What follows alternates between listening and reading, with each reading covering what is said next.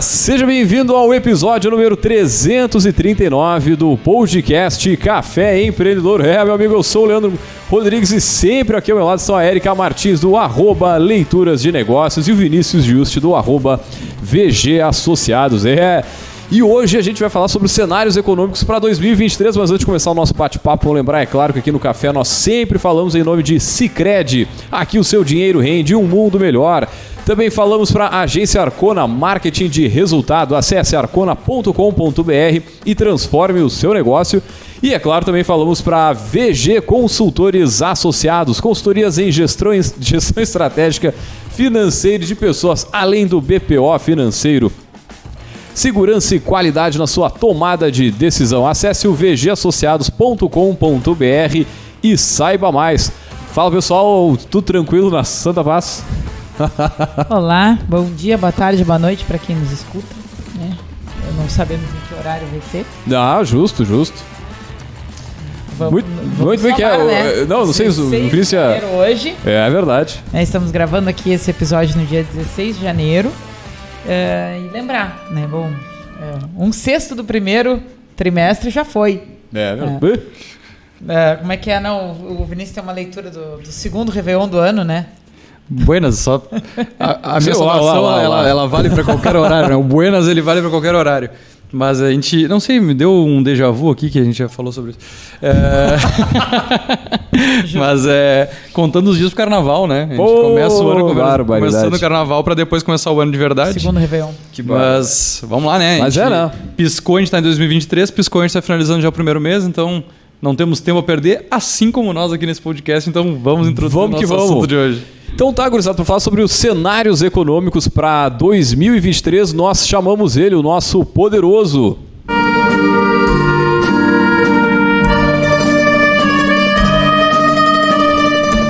Muito bem, o nosso poderoso da semana é o professor da Universidade Federal aqui de Pelotas, professor Marcelo Passos, da área da economia. Professor, seja muito bem-vindo ao Café Empreendedor. Professor que já esteve conosco no, no- no final da pandemia Sempre agora. Um prazer. Então, agora seja bem-vindo na, na- na- É um outro déjà vu.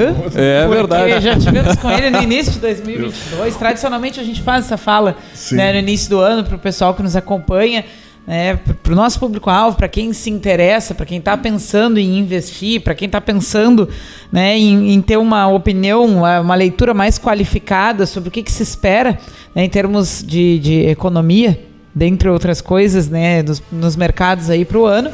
A gente costuma tradicionalmente fazer esse programa, então a nossa futurologia aqui, né? O nosso momento jogar búzio, tirar as cartas, ler bola de cristal aí. O que que, que tá marcado no- nos astros e nas manchetes e nas tendências aí para é, eu, eu pra agradeço. 2023? Eu agradeci, eu ado- adoro o Poderoso Chefão, gostei da música, mas assim, falar em professor poderoso é um otimismo de início de ano, assim, absurdo. Mas eu, obrigado, eu gostei. Vamos da- que vamos, né? que barbaridade. Mas enfim, é, é, realmente a gente tem aí uma, uma perspectiva para o ano de novo governo. Né? Eu Vou fazer uma- um, um breve resumo aqui do que foi o governo Bolsonaro, do- da perspectiva da economia, né? sem entrar muito na, na questão política, embora às vezes essas questões se, se relacionem, e depois falar sobre o governo Lula e, sobretudo, eh, olhando dentro da perspectiva que seja importante para o pequeno e médio empresário. Né? O governo Bolsonaro ele prometeu cinco grandes reformas, as chamadas reformas macro. Né? A previdenciária, que foi aprovada em 2019, e que foi muito importante, gerou aí uma economia de 85 bilhões por ano, mais ou menos, em 10 anos, 850 bilhões em 10 anos. E dessa economia, a gente já tem aí praticamente uns 200 e poucos bilhões de economia, né, contando três anos de, de 2019 para cá, né, que começou a partir, a partir mesmo de 2020. Então ela já, né, já deu efeitos positivos, inclusive na pandemia, que a gente precisou dessa, dessa, dessa economia. Depois tivemos a reforma administrativa que não andou. O Bolsonaro não quis porque o Guedes queria, o Bolsonaro não quis porque boa parte do, do eleitorado dele é de funcionários públicos e tal, e ia mexer na interesse e tal, ele não quis. Revisão do Pacto Fede- Federativo, uma, uma, uma, reforma importante que seria mais recursos aí para o município, para vários municípios, para os estados, também não avançou. Aí o Congresso não quis, o PT não quis. Né? A lei da autonomia do Banco Central, importantíssima essa, essa, essa reforma que deu pouca mídia, mas é importantíssima porque vai garantir, por exemplo, agora, no próximo governo, aliás, no governo atual do, do, do Lula, que se houver algum, alguma derrapada nos gastos, isso não impacte na inflação. Porque está lá o, o presidente é, Roberto Campos Neto, neto do Roberto Campos lá, que foi um economista famoso, que ele, ele tem agora autonomia. Então ele tem um mandato aí de mais dois anos, se não me engano. Então, enfim, se, se a inflação subir, aumenta juros e controla a inflação. Né? A inflação é o pior tributo sobre os mais pobres e também sobre. atrapalha a vida de todo mundo, inclusive dos empresários também. Reforma tributária foi arquivada. Né? Então a gente teve aí duas reformas das cinco sendo aprovadas, importantes. Né? Agora, essas foram as grandes reformas. Né? Cinco, duas foram aprovadas. Tivemos aí reformas importantes também, que foram reformas micro e que são importantes para o pequeno e, e médio empresário. Por exemplo, a lei da liberdade econômica. Né? Menos burocracia, proteção à livre iniciativa, garantias para o livre mercado, abertura e regularização de empresas. Quem quer abrir uma empresa, quem quer reabrir uma empresa, ficou mais fácil agora no Brasil todo com a lei da liberdade econômica que foi aprovada no governo passado. Outra uh, reforma importante, marco regulatório de saneamento. A gente vai ter um avanço aí de investimentos no saneamento uh, nos próximos anos. O PT diz, algumas pessoas do PT dizem que querem rever a reforma, mas isso para mim está muito na, naquela faixa do discurso populista que alguns petistas mais uh, mais tradicionais eles falam assim e tal, mas na prática eu acho que isso não vai se traduzir em uma medida efetiva, não. Então esse marco regulatório, na minha visão, veio para ficar. Tomara que eu, que eu esteja certo, né? porque, enfim, isso vai melhorar a vida do saneamento brasileiro que está atrasado há muitos anos.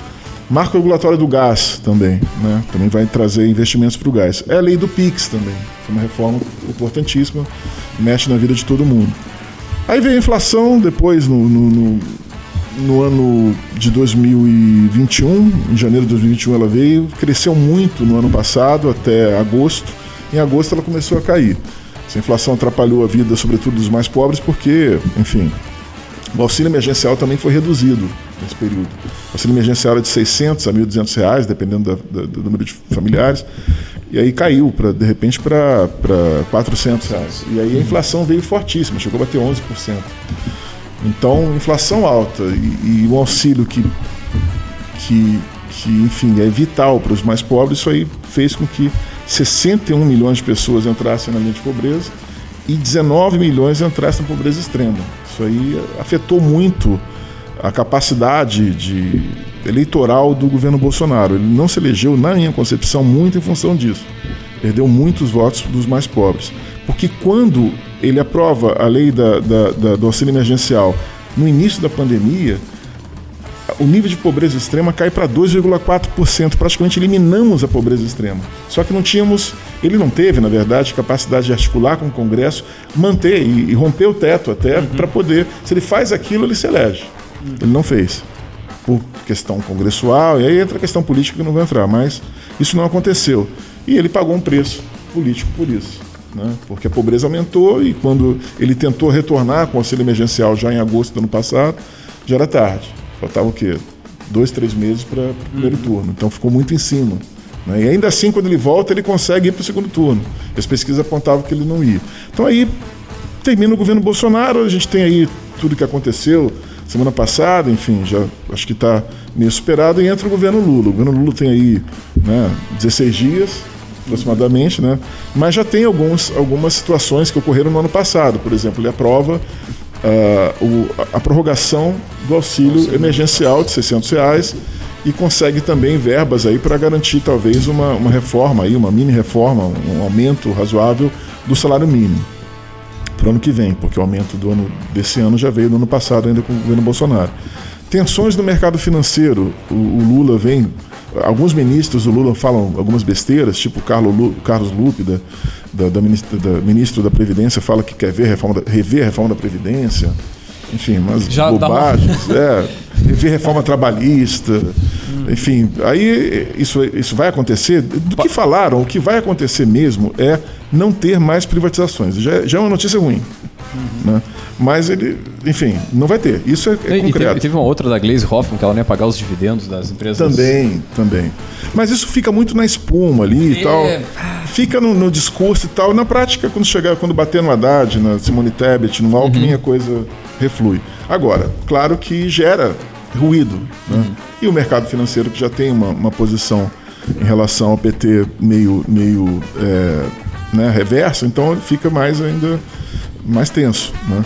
Mas isso acho que ao, ao longo do, do, do, do, ano pode se dissipar dependendo das uh, declarações, sobretudo das atitudes do governo, uh, da gestão do, do, do, Haddad, principalmente. Isso que eu ia comentar, né? É, é um governo que ele é muito mais misto do que Sim. do PT como foram os anteriores. Eu acho que isso acaba dando um pouquinho mais de reflexo no mercado, de um pouco mais de, de segurança, entre aspas, de não ter essas atitudes mais extremistas. Sim. Né? Não, e, e, dentro disso está falando, né, quando entrou o Bolsonaro, não se tinha o histórico nenhum hum. do, do Bolsonaro, do pessoal dele, no máximo ali do, do Guedes e tal.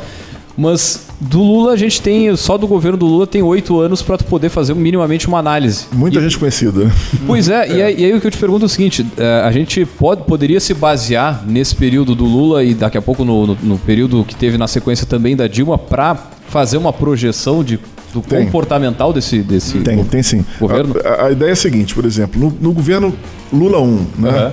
Quando ele assume, ele indica um presidente do Banco Central que era o Henrique Meirelles, que foi presidente do Banco Central no primeiro governo Lula, que é indicado na prática pelo PSDB, pelo é, Fernando Henrique Cardoso, que crava o, o, o Henrique Meirelles lá, Cardoso, Malan e, e, e, Armínio, que conseguem dizer, olha, esse é o cara, né?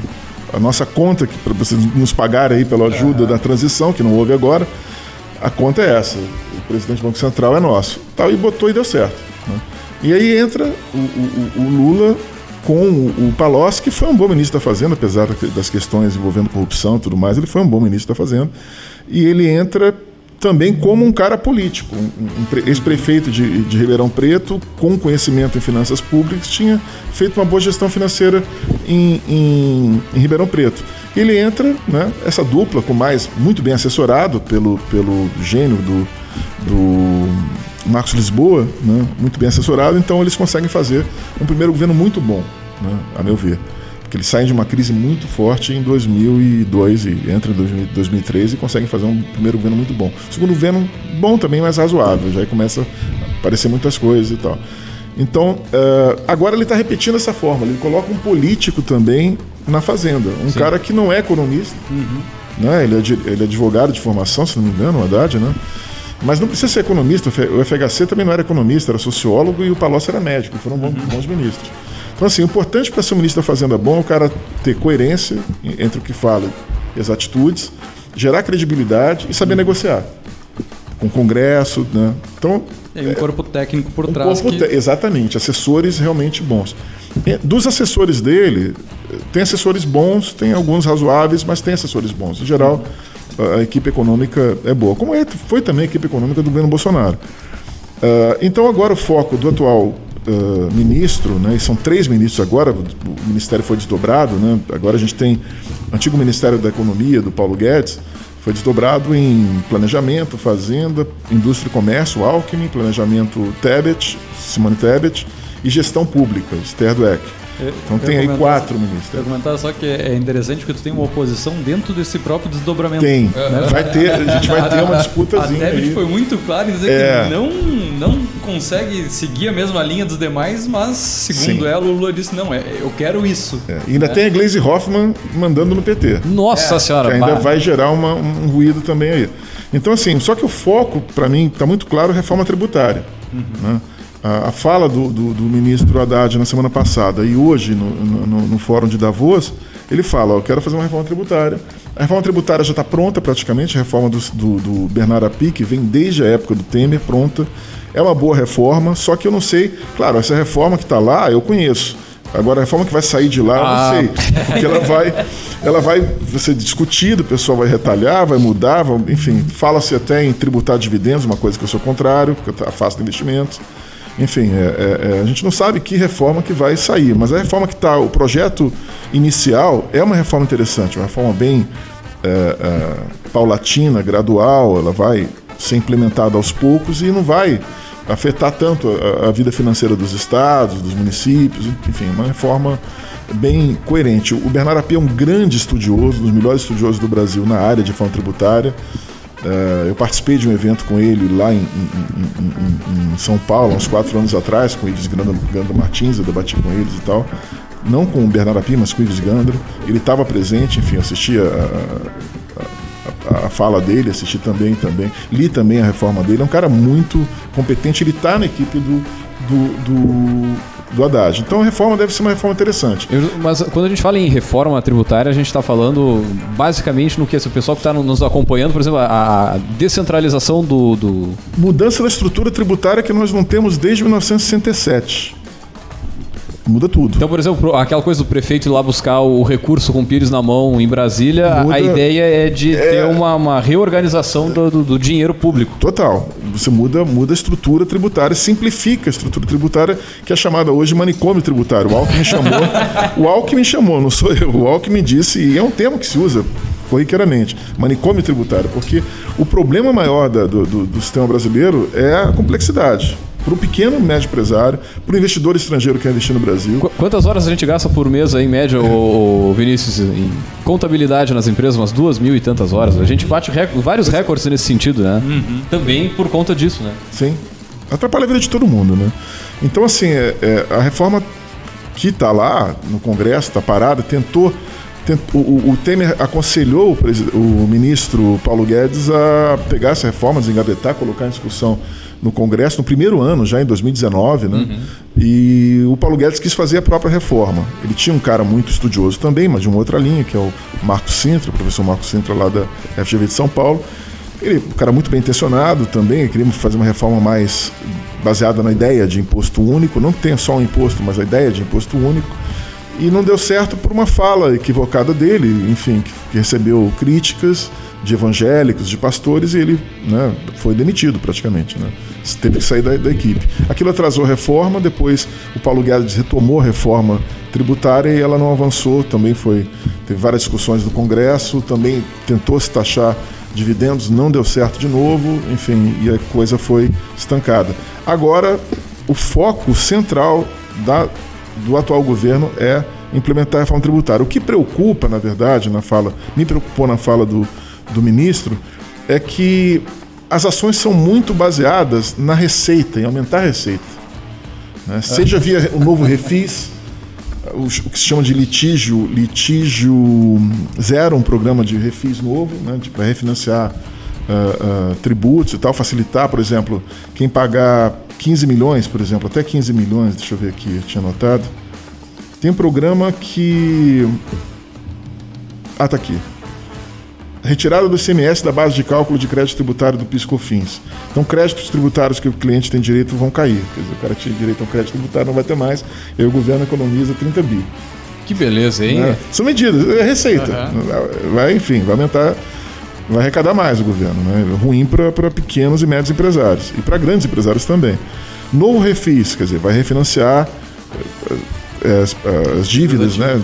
dívidas com a receita vai extinguir recursos uh, para dívidas de até 15, menores de 15 milhões. Então, se a pessoa tinha um, um, uma dívida de 15 milhões, conseguiu negociar, antes tinha um recurso, agora não vai ter mais. Então, isso é interessante. Se a pessoa tem uma dívida e quiser acertar a dívida, não vai ter a possibilidade de ter que pagar mais depois. Né? Ó, consegui, agora vou ter que pagar mais. Já negociei e agora teve um recurso. Não, agora não vai ter mais.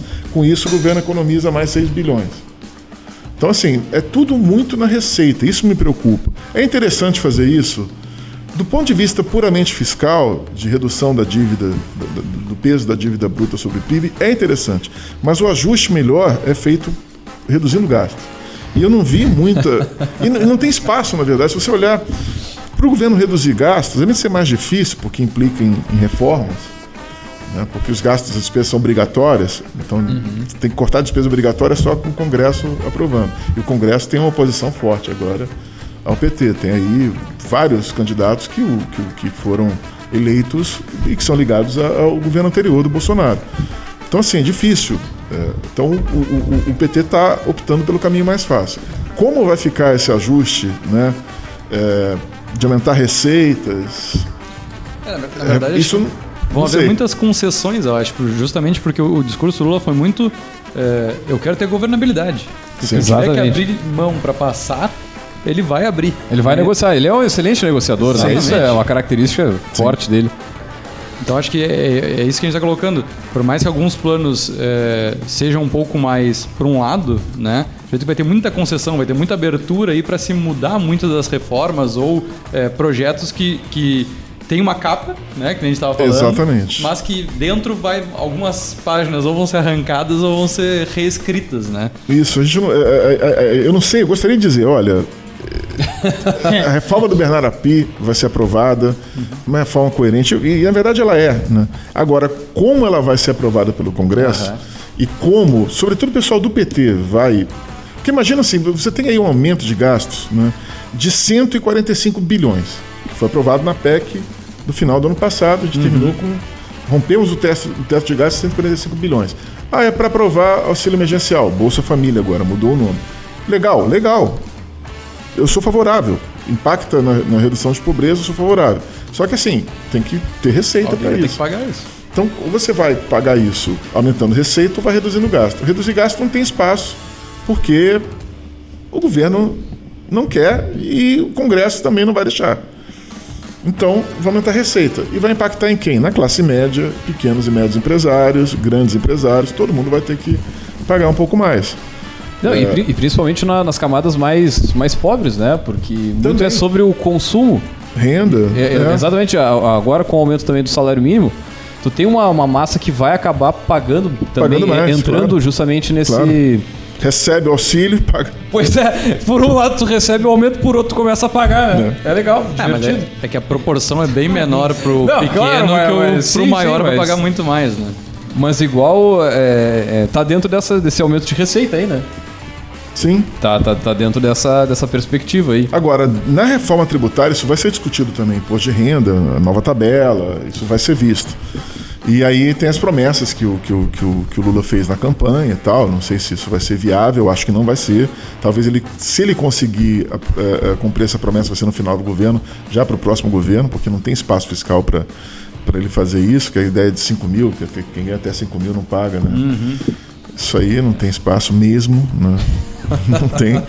Nem que seja gradativo é. por 50 anos. Não, não tem. No final do governo dele, se ele fizer isso, vai ficar ruim o próximo governo. Então, não, não vai, não, não dá. Acho que seria interessante também a gente comentar da porta para fora, né? Bom, saindo do contexto Brasil, Sim. né, uhum. que a uhum. gente já contextualizou bastante, acho que tem né, muita coisa que já ficou aqui apontadinha, né, uh, ah, para se observar. Uh, lá fora, para onde a gente olha, uh, quais são os movimentos, quais são os fatores que de fato uh, têm poder de influenciar a nossa economia, onde é que a gente fica mais sensível no cenário macro, né? Para onde vale a pena olhar?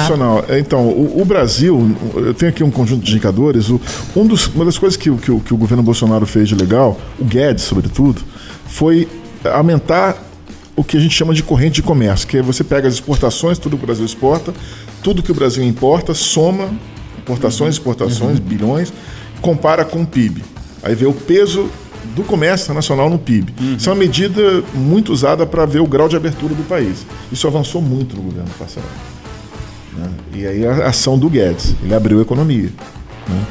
O governo recuou em alguns pontos, enfim, a renda, a renda per capita caiu, o juro subiu, a inflação subiu, o câmbio disparou, tudo bem. Tá, mas nesse ponto a dívida pública derrubou, hum. caiu, conseguiu segurar a dívida pública mesmo no meio da pandemia. Então teve coisas legais da política econômica e teve coisas ruins. Mas esse foi um dado positivo. Ele conseguiu é, manter um grau de abertura, aumentar o grau de abertura em relação ao governo anterior do Temer, em relação aos governos, governos passados. Agora, o saldo da balança comercial não aumentou, quer dizer, então aumentou o grau de abertura, mas o Brasil passou a importar mais. Uhum. Né? Então, o saldo do balanço comercial não caiu, mas ele não, não chegou a, a, aumentar bastante. Né? É, ficou em torno de 40 e poucos, é, 45 bilhões. No final do governo Temer era 43. Então aumentou 2 bilhões. Em 4 anos é muito pouco. Mas teve a pandemia no meio. Então, considerando isso, uhum. dá para dizer que o cara não foi mal. Então, assim, no cenário externo, a gente tem oportunidades, né? uh, que, que vão surgir, porque a, a, gente tem aí um foco do, do, do BNDES agora e do Ministério da Indústria e Comércio com o, o Alckmin, que eles vão direcionar muito para a economia verde. Então, quem tem empresas ligadas a, de alguma forma à chamada economia criativa, economia verde, a, a, a, a questão, né? É, o SG, SG né? Né? Então, uh, esse pessoal vai conseguir mais recursos, né? a juros mais baixos do BNDES, vai conseguir financiar projetos com mais facilidade. Uhum. Né? Inclusive, sobretudo se tiver, se tiver uma vocação exportadora desses projetos. A gente tem muito potencial para crescer nisso. E o governo está atento a isso. O BNDES está atento a isso. Isso é uma entrevista do, do Aloysio Mercadante, que é o presidente do BNDES. Ele deu uma entrevista na Globo News para Miriam Leitão. Ele falou isso abertamente. Um dos focos centrais é esse. Então todo o governo está envolvido nesse processo. E que isso é muito bem visto lá fora, justamente por toda a é. imagem é. do Brasil que estava um pouquinho desassociada a essa. Sim, essa exatamente. Vai ter isso, vai ter, já está tendo essa repercussão da voz também. Teve um encontro no ano passado também e tal. Então, assim, é, é, outra, outro ponto também importante é que a, aquelas negociações da, da União Europeia e Mercosul, aquela, aquele bloco, né, aquela do bloco econômico vai voltar. Vão, vão voltar essas negociações com muita ênfase e elas estavam meio paralisadas por conta da ação uh, de desmatamento da Amazônia e tal. O governo passado não, não, prestou muita atenção nesse sentido. Foi um governo que desmatou, que teve impacto ambiental é, bastante ruim e prejudicou muito a imagem do Brasil lá fora. E isso meio que paralisou as negociações, quatro anos, né? as negociações da União Europeia com com o Mercosul. Quem paralisou, na verdade, foi o Macron e a ex-ministra da Alemanha, Angela Merkel. Né? Então, é, isso paralisou mesmo, que não gostavam realmente da, da política ambiental do Brasil, sobretudo o Macron. Então, é, até porque Angela Merkel já saiu. Então, assim, é, é isso vai voltar. Né? Uhum. Então, a gente tem um espaço aí para melhorar nesse sentido. Né? Uh, agora, tem a questão da economia internacional, guerra da é. Ucrânia, preço do petróleo, eu, eu, eu, ia perguntar, eu ia perguntar essa questão. Uh, Por um lado, né, então os países estão mais abertos para dialogar com, com o país, mas os investidores também estão mais receosos então, com essa exatamente. mudança interna. Né? O é. que, que esse, esse equilíbrio e o que, que isso fecha o balanço para o Brasil? Principalmente quem nos escuta, que são mais pequenos, médios empresários, o que, que isso impacta de fato? Assim, isso projeta mais. É.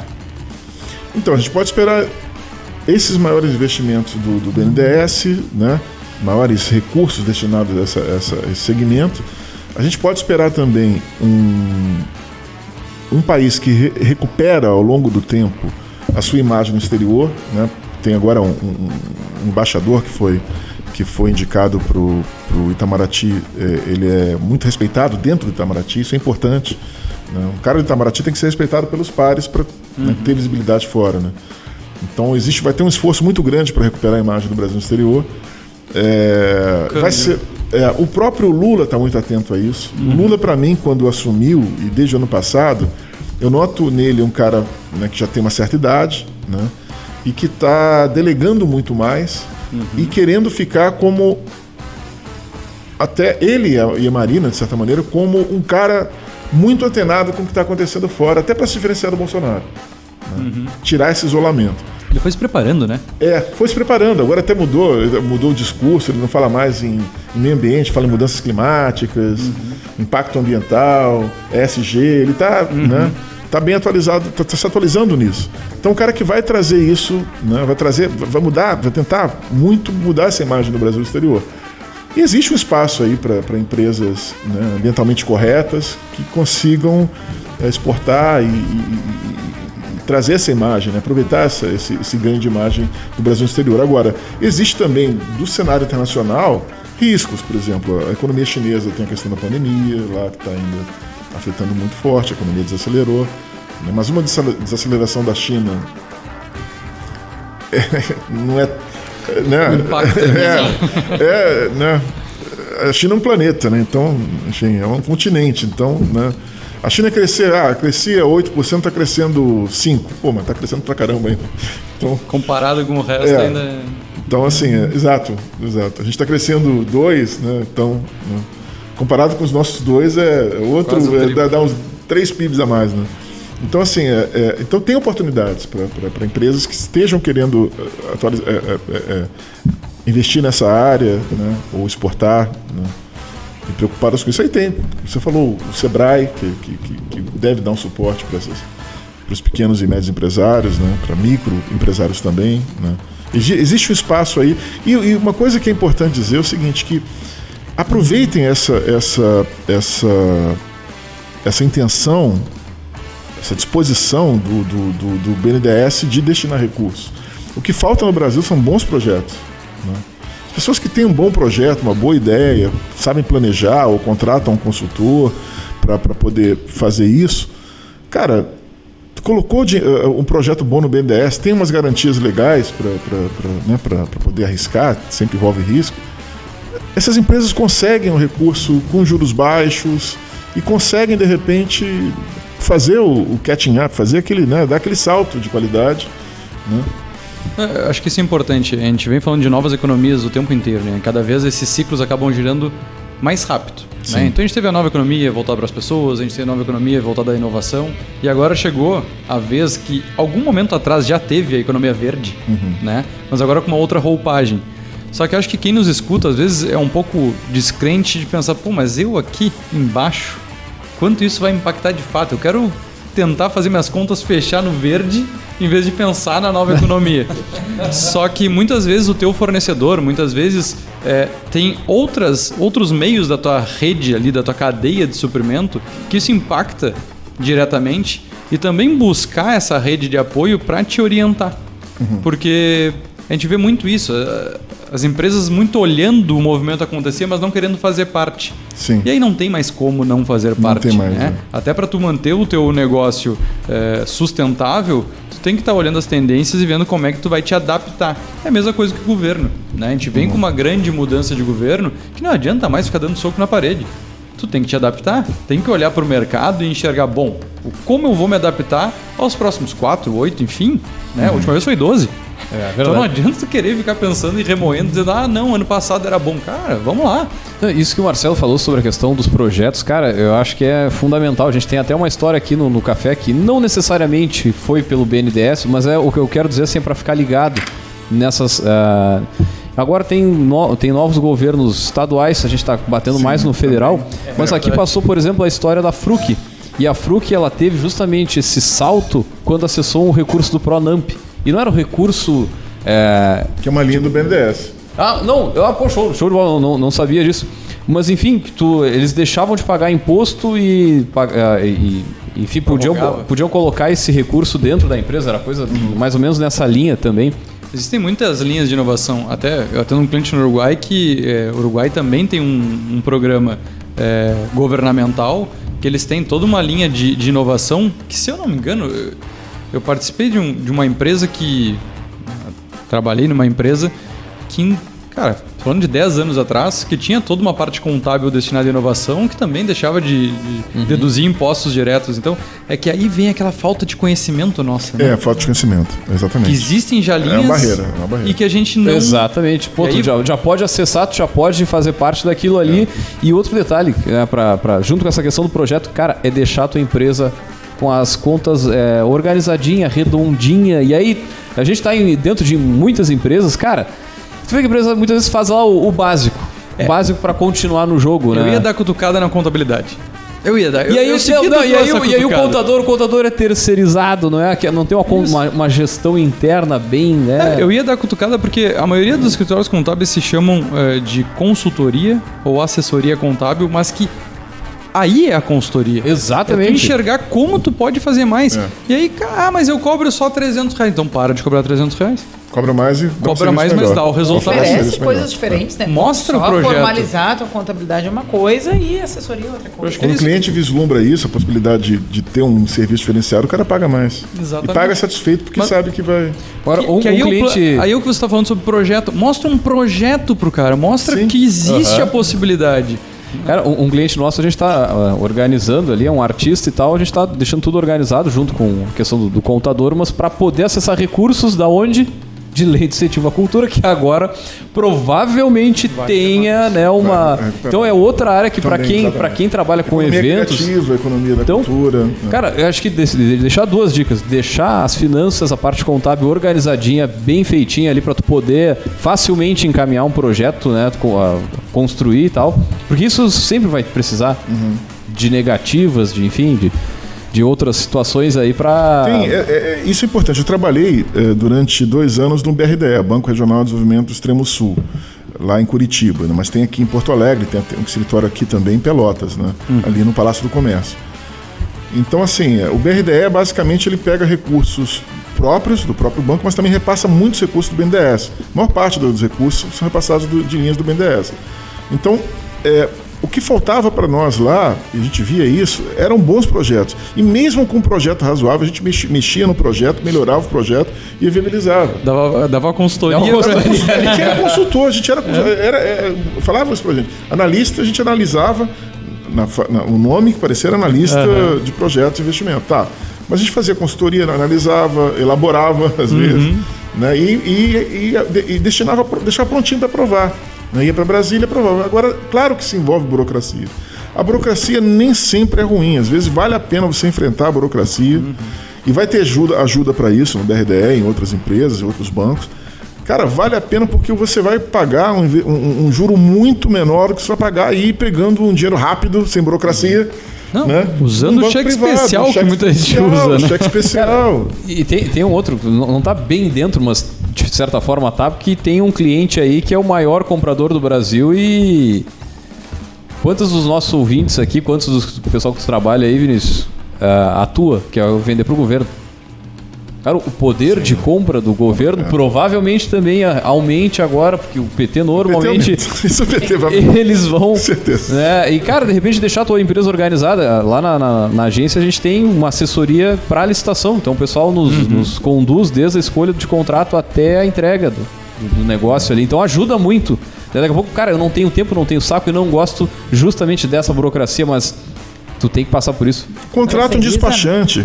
A, Contrata um, a própria que, microempresa, se eu não me engano, em licitação, ela pode trabalhar com 10% de, de, de ágio ali, de diferença entre o ganhador, porque ela, ela tem prioridade. Uhum. Né? Então, tem várias brechas, várias, não é brechas, mas vários conhecimentos legais né, que te dão muitas possibilidades até de tu mudar o teu negócio. Claro, claro, né? sem dúvida. Mas aí a gente precisa buscar um pouco mais. Isso eu... que, esse conhecimento tem que estar traduzido num projeto. É, é exato. Um modelo de negócio para o cara poder Eu ia fazer o gancho que é a briga que a gente fala assim, ó, cara, empresário, sai um pouquinho da operação.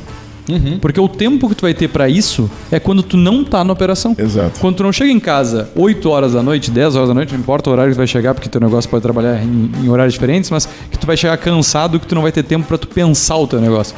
Então vale mais a pena tu, por mais que aumentou o salário mínimo, pagar um salário mínimo para alguém executar muitas das tuas tarefas, mas para tu a velha frase que a gente vai usar em todos os nossos primeiros episódios, planejamento. Yeah. Planeja onde tu quer chegar com o teu negócio, porque tem muitas possibilidades. E aí, a gente falou alguns exemplos aqui de, de possibilidades públicas, porque né, é, sim, é, o sim. nosso mote, mas tem outros tantos meios que tu pode buscar, sim. até de parceria, de mudança de estratégia, de, de, de produto que tu vende, ou para o nicho que tu vende, que vai muitas vezes garantir a tua sustentabilidade. É, tem aquela velha, velha, frase surrada, né, batida e tal, mas que acaba funcionando né, cada vez mais, ainda mais agora com as novas tecnologias, que é, é pensar globalmente, agir localmente. Né? Isso, isso para mim, ainda mais agora com as novas tecnologias. Você pode, você pode usar o Instagram para tua empresa, pode, tem que saber usar, né?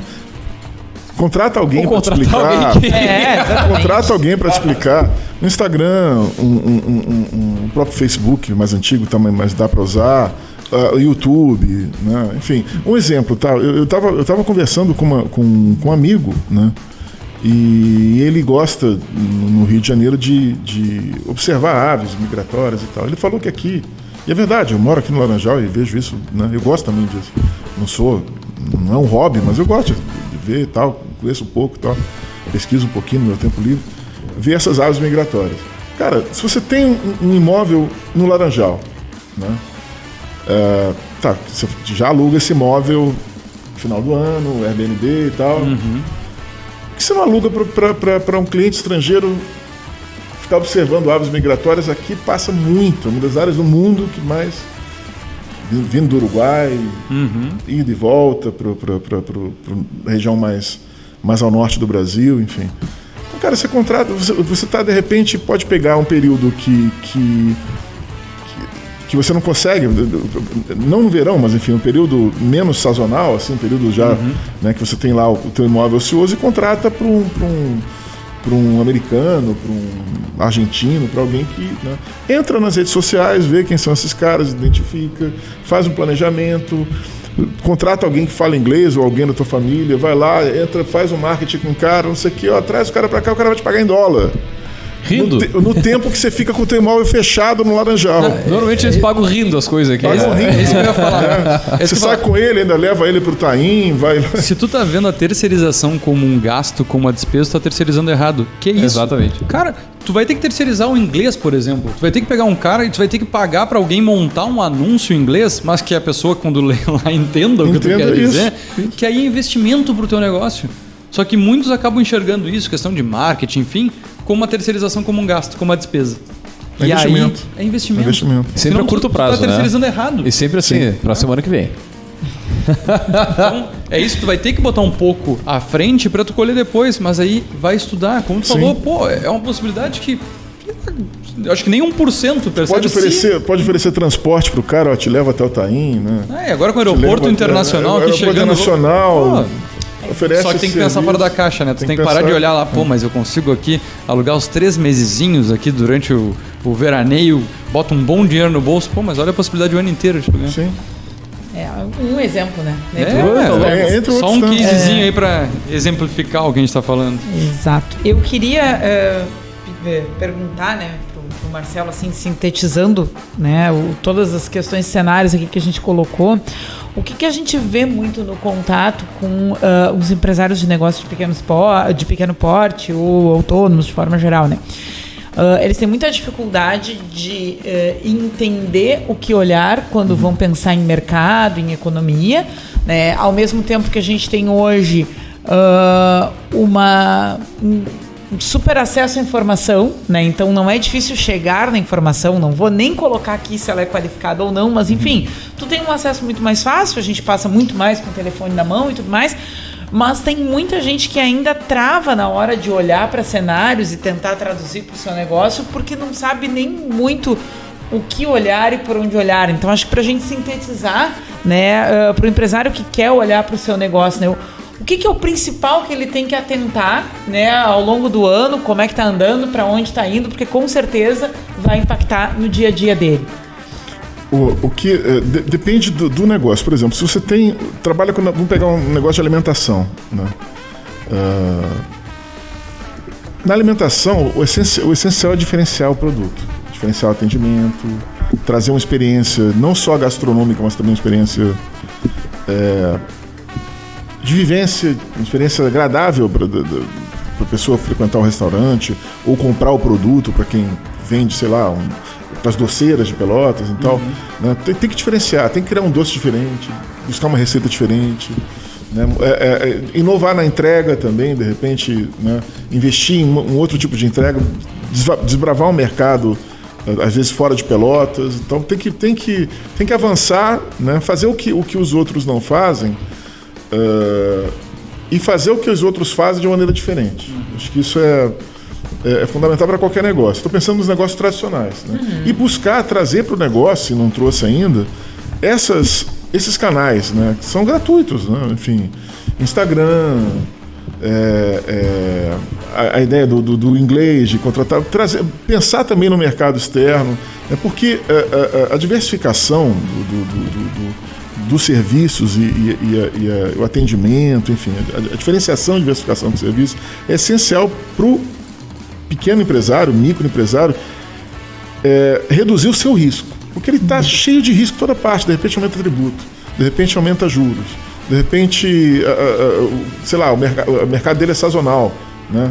Uh, funciona uma empresa de sorvete, funciona bem um período do ano, depois não, não, funciona no outro período do ano. Se o cara consegue já imaginar naquele período do ano que está que as vacas são gordas, né? Ele pensar, o que, que eu vou fazer no período que as vacas vão ficar magras?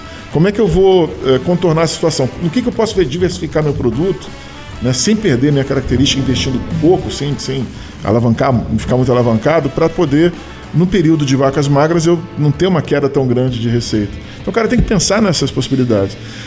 Claro, como o Vinícius colocou, contrata alguém para pensar por você também. Né? Isso é investimento também. As pessoas pensam, ah, um consultor, uh, o cara não sabe, quem sabe sou eu que estou fazendo, o cara não conhece do negócio. Cara, o cara vai te trazer um conhecimento que você que você sabe fazer, você tem o chamado conhecimento tácito, aquele conhecimento de saber fazer, né? o, o, o, o que se chama de é, know-how mesmo, know. Né? o cara sabe, sabe fazer. Mas, às vezes, pelo fato de você estar tão envolvido com a, com a prática, né? Você não tem aquela visão mais ampla uhum. do entorno do teu negócio, do potencial que pode ter uh, uh, uh, no teu negócio, porque você está envolvido no dia a dia do negócio. Tá? É aquela coisa, um soldado na linha de batalha, o cara não consegue visualizar aspectos estratégicos. Né? Tem que ter um general, um oficial ali para poder. E às vezes só bater um Isso. papo com gente um papo, do, do, do, mercado, tipo, em outros é. empreendedores já ajuda muito, já assim, ajuda, porque empreender claro. é uma coisa solitária pra caramba, né? A gente fala várias vezes uhum. aqui, né? E aí tu fica muito dentro do teu negócio, tu não conversa, tu não toma um cafezinho, tu não tem aquele tempo para Daqui a pouco tu não vai nem falar do tema, tu vai ouvir uma história. E essa história talvez faça sentido. Palestras. Bota louco, é, isso aí é legal. A minha a pergunta era mais no sentido uh, de marcadores de, de cenários, né? O que que cuido? Tá. Ah, cuido taxa de juros, cuido dólar, cuido Taxa de juros vai subir bolsa. ou vai descer? É, Qual é a perspectiva? sentido, mas eu digo assim, o que olhar? Porque, bom, se tu para para olhar, ou se tu abre um site especializado, ou se sim, tu vai sim, ler indicadores econômicos no, né, no jornal impresso, que que tu mais, é muita informação. Né? Então, o que, que é o mínimo para conseguir ter uma ideia? O que que, né, principais marcadores assim para pelo menos não, eu, eu tô tentando entender como é que tá o mundo ao meu redor, né, sem ser pelo vizinho. Não, e, e, além disso, é, aonde tu apostaria tuas fichas? Ah, eu acho que vai subir ou vai descer a. ah, Leandro atravessou o samba. Leandro já botou polêmica que, o, o, a, a, a, questão financeira é fundamental, porque a taxa de juros agora está alta, né? Está uh, 13,75%, taxa de juros básica, fora os juros de cheque especial e tal, que são bem mais altos. Capital de, de giro. Capital de giro, tá e tal, que é muito mais alto. Então, uh, isso tem que ter muito cuidado, né? Uh, buscar assessoria ou, ou, ou a pessoa que gosta de planejar, buscar na própria internet, ter conhecimento de, de planejamento né, financeiro, para não se expor muito a juros altos, porque o governo está começando agora, né? A parte fiscal está muito associada a juros altos. Se o governo, no final do ano, não cumpriu o que prometeu agora, o Haddad prometeu, uh, isso vai se refletir em juros mais altos. E juros mais altos para você, custo de capital mais alto, né? e é, enfim, é mais despesa financeira. Então, é, evitar despesa financeira, né? É, saber comprar, é, negociar com seus fornecedores sempre é, para aumentar a tua margem, negociar com os fornecedores o, o, o, máximo possível de desconto. A inflação, a tendência é? A inflação, a, a inflação. Pausa ela, dramática. É, a inflação ela caiu né, no, no, no, no, no meados do ano passado, depois voltou a subir em novembro, né? E a tendência agora é se manter aí, mas ela pode subir, depende muito da questão fiscal. Sim. Ela pode é. subir. E, e, e, a inflação agora vai, vai ter agora com a questão da seca e tal, alguns alimentos subindo de preço. Uhum. É, eu digo porque o pequeno é, negócio, um dos principais fatores dele de redução lá do CMV, do custo de mercadoria vendida, é tu fazer uma compra Sim. estratégica sendo, é, vamos lá, comprando muito e estocando, mas daí tem que ver o custo desse estoque né? Ou não comprando justamente porque a tendência do, do da matéria-prima ou do insumo é baixar. Né? Então, Mas o pior da inflação acho que já passou. Tá? Uhum. Se ela voltar, o empre... pequeno empresário vai saber, vai ter tempo uhum. de, de, de, reagir a ela. Embora a inflação, quando sobe, ela, ela, sobe rápido. Sim. Mas eh, ele não vai, não vai voltar como voltou, como foi até agosto do ano passado. Sim, que é o caso dos combustíveis aqui na nossa região, né? Sim. É, no, quando teve a virada do governo, foi um, um, um, burburinho que ia voltar a gasolina lá a 7 reais que a gente pegou há um tempo atrás e na verdade agora está mais barato. Né? A gente está conseguindo tá. pegar a gasolina a menos de 5 reais aqui. A desoneração também vai continuar. Então, pois é, dias, então né? é, isso, é isso que eu acho que o, que o empresário tem que estar tá atento, sabe? Sair um pouquinho da, da, das notícias é, genéricas e buscar uma fonte mais confiável, mas principalmente que reflita no seu negócio. Sim, sabe? sim. Que muitas é. vezes ele nem sabe quais são os principais insumos do seu negócio. Outra... E aí entra a questão de negociar com os fornecedores. Pois é. Manter sempre um, negocio... um canal sempre aberto de negociação, priorizar aqueles que. que, que... honrar aqueles que, que conseguem oferecer descontos para ele, né? Porque quando... Eh, manter margem em negócio competitivo é difícil. Uhum. Né? Porque às vezes você não consegue aumentar preço, você perde os clientes. Você não consegue é, reduzir despesa porque a inflação está subindo, porque o uhum. fornecedor aumentou o preço e tal. Então, manter a gestão da margem dele, manter uma margem favorável é fundamental. Então, né? Cuidado. Eu acho que é outro ponto, talvez, para ficar prestando atenção é a questão dos subsídios. Né? Eu lembro do governo PT ele ser muito forte nisso, em, tá, em reduzir o IPI, por exemplo, do automóvel. Isso gera um, um efeito no mercado de, de seminovos, de usados, né, grande, assim, para esses empresários também ficar atentos. E, por exemplo, acho que o IPI também da linha branca, se não me engano, foi no governo da Dilma, é, também, também. É, tem um reflexo grande no mercado, até, de oportunidade ou até mesmo de, de não comprar ou comprar, né? Ficar atento a isso, porque eles, pelo que mostra a história, eles são. É, é um governo de, que, que, é, não, de certa próprio, forma, vai fazer isso. próprio né? Minha Casa Minha Vida, que vai, já voltou, não sei se já mudou o nome, mas também a tendência é que tenha muito mais é, verba para a construção de, de casa é. popular. Era então, Casa Verde Amarela, vai voltar agora isso. Minha Casa Minha Vida. E esse o Minha Casa Melhor também. Que era justamente um financiamento subsidiado para comprar os móveis da linha branca que já tinha a, a desoneração de boa parte Exatamente. do IPI ali. Então é tu enxergar essas possibilidades que também o governo vai, vai movimentar, mas também é, o que, que isso gera de impacto não diretamente, mas indiretamente. Não, gera impacto direto ah. em tudo, inclusive para o Estado e para o município.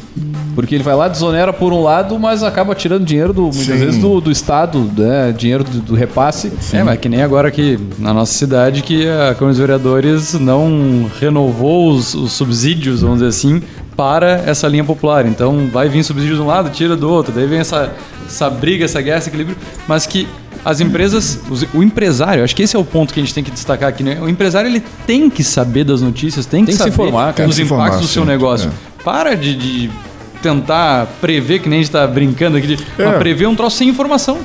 Adaptação é, é, mais importante do que previsão. É, porque daí a gente tem lá um empresário. É. Primeiro que ele já não conhece muito seus números, que a gente já debateu isso várias vezes. Segundo, pergunta a projeção dele, ele nunca sabe. Mas ele sempre quer mais. Daí o cara quer projetar 15% de aumento num ano que ele não sabe nem o que está acontecendo no seu no impacto uhum. dos, seus, dos seus principais custos. Pô, o cara está dizendo que ele vai crescer então 40%, porque... Você tocou num ponto de planejamento que é fundamental, que é assim, o, o, o empresário brasileiro, pequeno, médio, até às vezes o grande empresário, é, não tem uma cultura de planejamento. Uhum. Né? Então, planejar não quer dizer o seguinte, eu vou fazer um plano e aí muda tudo e aí eu jogo meu plano fora. Não. Cara, você faz um plano, planejamento tem que ser constante. Você faz um plano no mês, depois revê o plano no mês seguinte. Adequa teu plano às novas variáveis. Essas variáveis. Vai mudando, vai, vai alterando, tá, mas você tem. Com, com planejamento você evita muita coisa.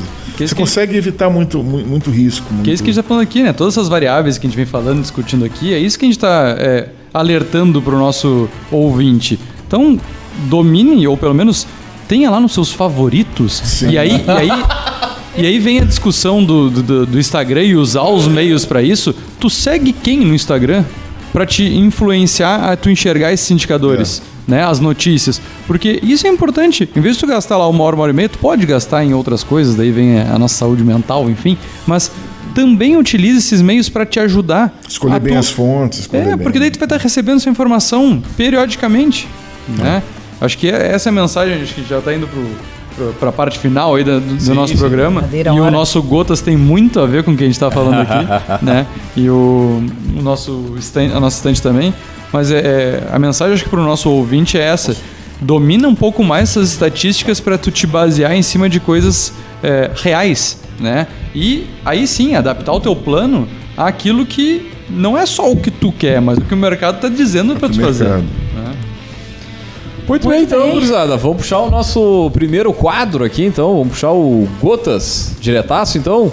Eu ia, eu ia pedir pro nosso convidado fazer um fechamento aí do, da, da, dessas, essas Não, beleza, beleza. Que, ele, que, ele, comentou um pouquinho desse Sim, cenário é. interno e externo, mas o que, que tu pode deixar aí de, de resumo final para o nosso ouvinte? É, a nossa é, conversa. É, é, a gente tem aí 16 dias de um, de um governo novo, né?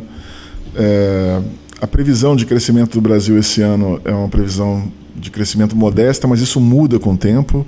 De novo, o planejamento do governo muda semanalmente praticamente, então o planejamento é uma coisa situacional, ele vai mudando, né? Então espera-se que o país cresça esse ano é, em torno de 2%, mas aqui em Pelotas o crescimento pode ser muito acima disso, no Rio Grande do Sul pode ser muito maior que esse, né? vai depender. Aqui a gente tem um governo que é bem diferente do governo é, federal, né? que é outra linha, né? um governo mais de centro. Né? Então a gente tem a, a possibilidade de ter um, um, crescimento maior no Estado. É, cuidado, né, sobretudo com a questão é, de margem, fazer gestão de margem, né, evitar é, contratar empréstimos com juros muito altos, é, ter cuidado também nas decisões de, de compra, né, para comprar insumos, para negociar com os fornecedores para comprar, é, contratar serviços, sempre negociar também, né? manter uma, uma, uma, uma, uma relação com os fornecedores de, de longo prazo, trazer para o longo prazo, não ficar comprando cada hora de um. Né? Porque você vai fidelizando o cara, fica, você cria uma, uma parceria ali que pode se traduzir uma margem melhor para você, né? menores custos. Né? É, procurar praticar preços é, diferenciados, você pode cobrar mais alto desde que você ofereça é, um serviço diferenciado. Né? Então você pode cobrar mais alto. Mas às vezes tem que ver se, se, se o cliente aceita, se o mercado está tá, tá permeável, tá, tá, tá, vai aceitar esse preço mais alto. Mas é possível você cobrar, diferenciar também o seu produto no preço. Né? Mas tem que ser feito com cuidado, naturalmente você tem que ter um serviço compatível. Né? E, e é isso, gestão financeira é fundamental. Saber o valor do negócio é fundamental também. Eu vou falar rapidamente aqui. Eu, eu faço eventualmente consultoria e consultoria de, de valor da empresa. Quer dizer, a gente consegue determinar o valor da sua empresa. Para que saber o valor da sua empresa? Você pode é, calcular o valor para ver entradas e saídas de sócios. Um sócio vai entrar na tua empresa, ele tem que saber o valor da tua empresa. Um sócio vai sair da tua empresa, vai ter que remunerar ele, tem que saber o valor da empresa também. Você quer saber o valor de uma ação na bolsa de valores para saber se ela está cara, se ela tem potencial de alta, potencial de queda? Você pode nos consultar também. Uh, questão de herança, questões de divórcio também, outros processos judiciais também envolvem uh, valuation, né, que é essa técnica de, de, de, encontrar valor. Projeto de investimento, você quer procurar um, fazer um projeto de investimento para o BNDES, para o BRDE, para algum banco precisa também saber mais ou menos o valor da tua empresa, o potencial de geração de caixa da sua empresa. Né? Uh, planejamento estratégico também entra o valor da empresa. Tá? Então, uh, o nosso site é Valor, Valométrica, sem acento, né? valométrica.com.br. Entra lá, tem lá o, o, contato, entre em contato com a gente que a gente auxilia. É muito focado para pequenas e médias empresas, também micro, pequenas e médias empresas. Então o nosso custo não é alto. Né? A gente quer, na verdade, eu sou professor, pesquisador, eu quero é, é, popularizar isso, trazer isso para o mercado. Né? Então eu nem faço consultoria como minha atividade é, é, fundamental mas eu faço eventualmente consultoria e sempre atendendo pequenas, micro e médias empresas para poder trazer um serviço diferenciado para elas. Perfil em redes sociais da Valométrica tem? Pode passar tem, os arrobas? tem no Instagram Valométrica, se você digitar lá Valométrica uh, no Instagram, vou procurar aqui. Quer Deixa puxar o Godo? Vamos puxar o... É, valométrica mesmo. Você coloca arroba valo, arroba, valométrica. Arroba valométrica. Pô, show, bom, bom o, o arroba, hein? Show de bola, é. show de bola. Isso aí. Maravilha. E ali